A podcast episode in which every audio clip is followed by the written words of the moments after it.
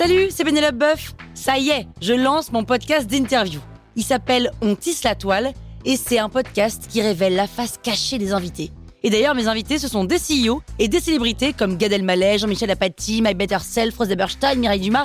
Et évidemment, je pose des questions qu'on n'ose pas toujours poser et je leur fais faire des tests, des challenges, je leur fais jouer l'harmonica, grignoter des trucs, bref. Rendez-vous sur On tisse la toile pour découvrir une interview tous les lundis. Ciao Sur écoute. Huckleberry, Huckleberry Finn. Vous écoutez Krusty Book, le podcast qui résume les livres en vous spoilant le hook.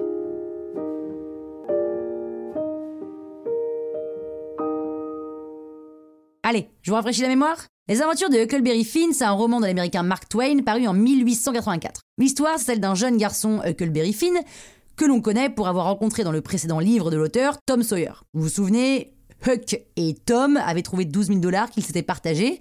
Donc on repart plus ou moins de ce point-là dans ce livre, hein, qui est beaucoup moins pour enfants. Le père de Huck a disparu depuis plus d'un an, et Huck a été adopté par la veuve Douglas.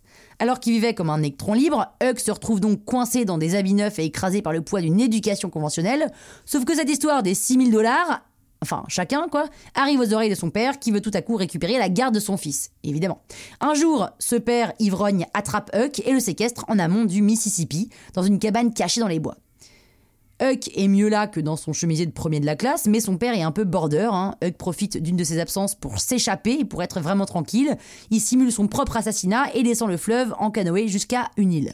Au bout de quatre jours, il se rend compte qu'il est pas seul sur l'île, qu'un esclave en fuite s'y cache aussi, et c'est le vieux Jim qui appartient à Miss Watson, et Huck promet de ne pas le dénoncer. Pour avoir des nouvelles de la ville, Huck se déguise en fille et apprend que Jim est soupçonné de l'avoir tué, parce qu'il a disparu le même jour que le meurtre qu'il a simulé.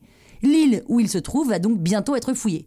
Et Huck et Jim prennent la fuite sur un radeau. Les deux compères dorment le jour et naviguent la nuit, et ensemble, ils vivent une véritable aventure avec le but de débarquer à Caire, à la confluence de l'Ohio. Là, il prévoit d'embarquer sur un vapeur et de rejoindre un État abolitionniste afin que Jim puisse gagner de quoi racheter sa femme et ses deux enfants. Parce qu'à l'époque, on doit racheter sa famille. Huck fait une mauvaise blague à Jim en lui faisant croire qu'ils se sont perdus dans la brume, ça fait carrément pas marrer Jim, et Huck décide de s'excuser, sauf qu'on lui a enseigné tellement de préjugés racistes que cet acte ne coule pas de source. Et donc, il doit se faire violence pour s'excuser à un noir. Et à partir de ce moment, il y a un tournant dans le livre. Huck, peu à peu, cesse de considérer Jim comme un esclave et s'aperçoit qu'il est une personne à part entière. Ah bah bravo il était temps. Ils loupent le Cairo à cause du brouillard et se font voler le canoë. Les deux amis continuent donc de descendre le fleuve et de nouvelles péripéties arrivent les unes après les autres.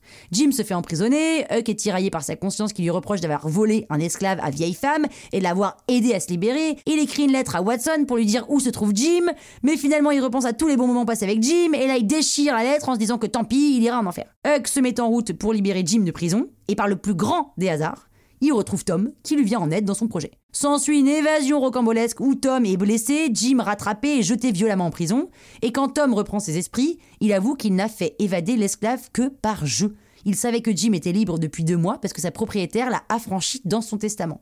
Donc en fait, le livre se termine avec Huck qui repart vers la vie civilisée en se promettant de fuir dès qu'il le pourra. Ce livre est souvent considéré comme le livre qui aurait fait que la littérature américaine existe indépendamment de la littérature anglaise. Voilà. Maintenant, vous pouvez faire croire que vous avez lu le bouquin. Croustille, hein? La toile sur écoute.